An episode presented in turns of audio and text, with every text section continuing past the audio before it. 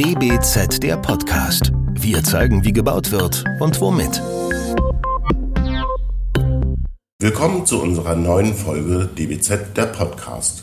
Nach der Folge über Fachplaner für vorbeugenden Brandschutz und über BIM-Koordinatoren sprechen wir heute zu einer weiteren Spezialisierungsmöglichkeit für Architektinnen und Ingenieurinnen. Die Kreislaufwirtschaft gewinnt an Bedeutung, auch bei Investoren. Doch irgendjemand muss auch Baustoffe auf Nachhaltigkeit und Recyclingfähigkeit prüfen und Abläufe steuern. Der und die Materialfachplanerin. Sie erstellen den Building Circularity Passport, also einen Materialausweis analog zum Gebäudeenergiepass. Der Eigentümer und Betreiber auf einen Blick über den CO2-Fußabdruck, die Recyclingfähigkeit oder den verbauten Rohstoffwert des Gebäudes informiert. Über diesen neuen Berufszweig wollen wir heute mit unserer Expertin sprechen, Judith Buser. Sie ist als Architektin tätig und Expertin auf dem Gebiet C2C, Circular Engineering und Lifecycle Management. Für die DBZ führt das Gespräch Jan Ahrenberg. Herzlich willkommen. In der Einleitung haben wir sie bereits erwähnt, aber auch zu Ihrer Perspektive, was definiert dieses neue Berufsbild? Ja, das ist eine vergleichsweise neue Fachdisziplin. Also wie Sie schon erwähnt haben, wir nennen uns Circular Engineers oder auch Materialfachplaner. Aber ich denke, Circular Engineer trifft es eigentlich besser. Also es geht ja auch darum, dass wir grundsätzlich den ganzen Planungsprozess, also alle HOI-Phasen so begleiten, dass wir ein nachhaltiges Gebäude im Sinne von Cradle to Cradle dann bekommen. Also gesund, flexibel, rückbaubar und recyclingfähig. Was genau sind Ihre Aufgaben? Vielleicht können Sie es anhand eines neuen Projekts erklären. Ja, also am Anfang steht die gemeinsame Erarbeitung der Projektziele ähm, zum, hinsichtlich C2C. Das geschieht mit allen Projektbeteiligten, auch mit den Bauherren und mit den Fachplanern. Hier erarbeiten wir zusammen spezifische Maßnahmen, wie wir C2C umsetzen. Wir nennen das einfach Systemkonzeptionierung. Dann geht's an, an Systeme und Materialien in den frühen Phasen. Die sind dann entscheidend. Zum Beispiel geht es um ein grundsätzliches Energiekonzept. Es geht darum, wie wir mit Wasser und, Wasser und Regen umgehen. Ähm, es geht um, um die Definition von wichtigen Bauteilen, wie zum Beispiel vom Tragwerk. Auf, hier sind wir noch auf der generischen Ebene, auf der Materialebene. Und in späteren Phasen steigen wir tatsächlich in die konkrete Produkte, Produktebene ein. Und hier können wir dann auch Leitprodukte empfehlen und ja, einen Anforderungskatalog für die Ausschreibung mitgeben. Aber wir sind auch in der Bauphase dabei. Da prüfen wir, ob die, ob die Produkte eingesetzt werden, die wir auch ausgeschrieben haben. Ähm, ja, und während der Planungsphase haben wir natürlich auch bestimmte Tools, wie, was wie Sie schon erwähnt haben, dieses BCP, den Materialpass oder später Building Materials Code, wo wir die, die Materialien im Online-Tool prüfen. Welche Kompetenzen müssen Sie denn für diese Aufgaben mitbringen? Also wir sagen, ähm, wir denken, wir brauchen da eine Schnittstellenkompetenz. Also das ist ähm, sozusagen eine Schnittstelle vom, vom Bauwissen, also von jemandem, der Bau- und Bauprozesse versteht und begleiten kann. Aber natürlich brauchen wir auch Wissen zum Thema Materialität, Inhaltsstoffe zum Produkt, Inhaltsstoffe von Produkten, Fügetechniken von Bauteilen. Und ähm, ja, ein Circular Engineer muss halt die Zusammenhänge verstehen, wie, ähm, wie unsere Entscheidungen dann ähm, praktisch auf die Kreislauffähigkeit sich auswirken.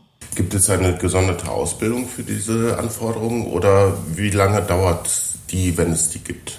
Also ich persönlich jetzt kenne keinen Ausbildungsweg direkt für, für einen Circular Engineer oder Materialfachplaner. Also man spezialisiert sich einfach aus den klassischen Fachbereichen wie Architektur, Bauingenieurwesen oder Umwelt oder Umweltwissenschaftler, Umweltwissenschaften. Und wichtig ist halt eben, wie schon vorhin erwähnt, die Themenfelder zu verknüpfen. Genau. Braucht man aus Ihrer Sicht für zukünftige Projekte immer auch eine Materialfachplanerin und warum? Also ich denke definitiv, also ähm, Kreislauffähigkeit oder C2C ist äh, heutzutage nicht mehr nice to have, es geht, um, um, es geht um ein ganzheitliches Konzept, um die Anforderungen für das zukünftige Bauen. Also es geht nicht nur um Energieeffizienz, sondern eben um Kreislauffähigkeit ja, und ein ganzheitliches Konzept.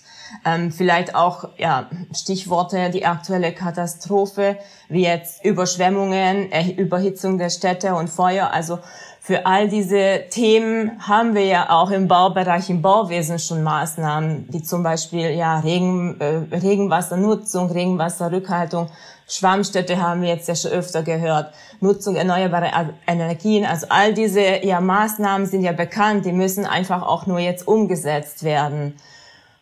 Ähm, und da, deshalb denke ich, dass ein Circular Engineering im Gebäudebereich in Zukunft definitiv auch äh, ja, nötig ist.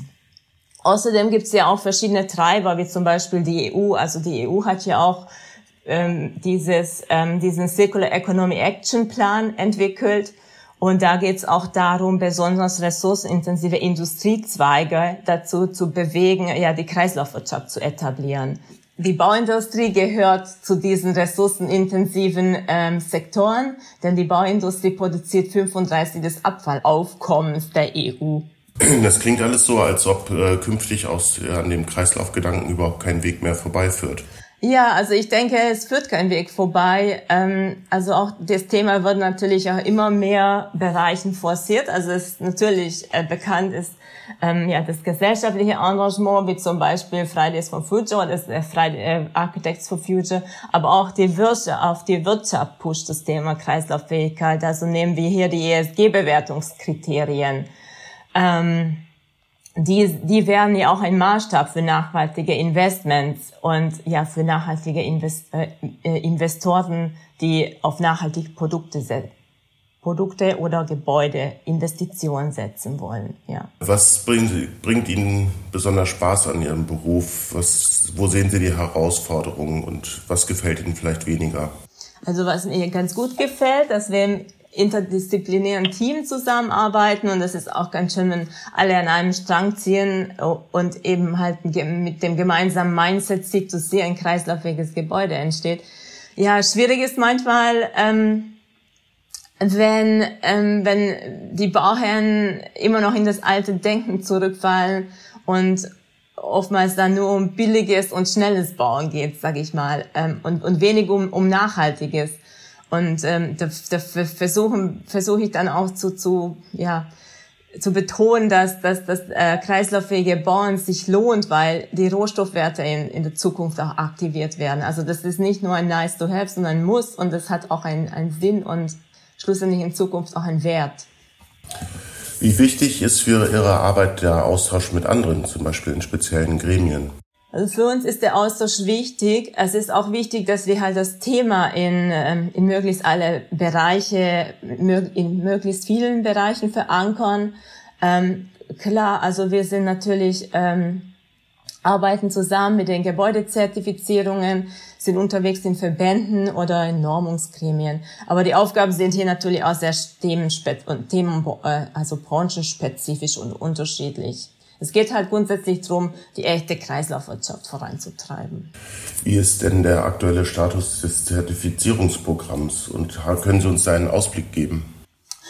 Ähm, wichtig ist zu sagen, Cradle to Cradle ist kein Gebäudezertifizierungssystem. Also äh, nur Produkte können nach C2C, nach dem C2C-Standard zertifiziert werden und dafür gibt es das äh, Cradle to Cradle Product Innovation Institute. Ähm, die entwickeln die Standards immer weiter. Äh, für das Gebäude geht es darum, C2C-Qualität zu schaffen. Und ähm, es ist auch so natürlich, ähm, dass wir dadurch das, das Thema C2C auch in den Gebäudezertifizierungen integrieren wollen. Es ist auch so, dass äh, zum Beispiel zertifizierte Produkte mittlerweile in Zertifizierungssystemen wie LEED und BREEAM auch aktiv honoriert werden. Es gibt zum Beispiel ein Boni dafür. Ähm, aber mit unseren Tools ähm, sind wir auch imstande, Nachweise zu liefern für klassische Zertifizierungssysteme, wenn es zum Beispiel darum geht, ähm, ja, wenn, wenn es zum Beispiel um Themen wie Trennbarkeit, Rückbaubarkeit oder um den CO2-Fußabdruck geht. Ähm, ja, also Ausblick, äh, also unser Ziel ist natürlich ganzheitliche, ganzheitliche und nachhaltige Gebäude zu bauen. Also wie ich am, am, am Eingang, am Anfang schon erwähnt habe, es geht darum gesund, rückbaubar, kreislauffähig, natürlich mit einem geringen CO2-Fußabdruck. Gibt es weitere Spezialisierungsmöglichkeiten rund um das Thema C2C? Also unser Ziel ist, dass C2C in allen Sektoren wirken kann. Und das heißt, man kann dann in sich in verschiedenen Bereichen spezialisieren. Also ähm, zum Beispiel ähm, Produktentwicklung. Wie sieht ein kreislauffähiges Produkt aus? Ähm, Kunststoff versus Metall. Ähm, die haben dann natürlich andere Stoffvoraussetzungen. Wie sind die Verwertungswege? Oder zum Beispiel im Bereich äh, Bau, also da kann zum Beispiel C2C auch in die digitale Planungsprozesse integriert werden oder eben in die Projektsteuerungsprozesse. Welche Potenzial, äh, Potenziale birgt die Digitalisierung noch für das Berufsbild von Architekten? Also die Digitalisierung ermöglicht uns natürlich Informationen und Benchmarks zu generieren und auch natürlich Transparenz zu schaffen und äh, ja so Entscheidungen äh, ja, schneller oder besser äh, fällen zu können. Ähm, es, ist, es geht auch darum, dass wir so halt unser Wissen auch in, ähm, ja, in, in weitere Projekte weitertragen können. Also im BIM, zum Beispiel mit BIM können wir dann auch im Modell die Recyclingfähigkeit oder den CO2-Abdruck oder ja die, ähm, von von Bauteilen gut visualisieren, was natürlich für für äh, für den Bauherrn oft hilfreich ist, weil der er Modell sehen kann, rotes Bauteil ist nicht so gut und grünes Bauteil ist aber dafür viel besser. Also dass man das auch versteht am Bauteil im Modell und ja visuell besser erfassen kann, was heißt denn ähm, recyclingfähig oder was heißt denn trennbar. Das war der DBZ Podcast. Liebe Frau Buser, ich verabschiede mich von Ihnen und sage vielen Dank.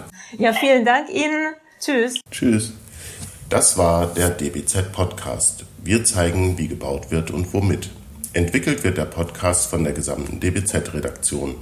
Wenn ihr unsere Arbeit unterstützen möchtet, könnt ihr das am besten, indem ihr unseren DBZ-Magazin abonniert und unseren Podcast 5 Sterne verleiht. Der DBZ-Podcast wird von unserem Tonmeister Lynn Meisenberg abgemischt. Mehr Informationen gibt es auf dbz.de.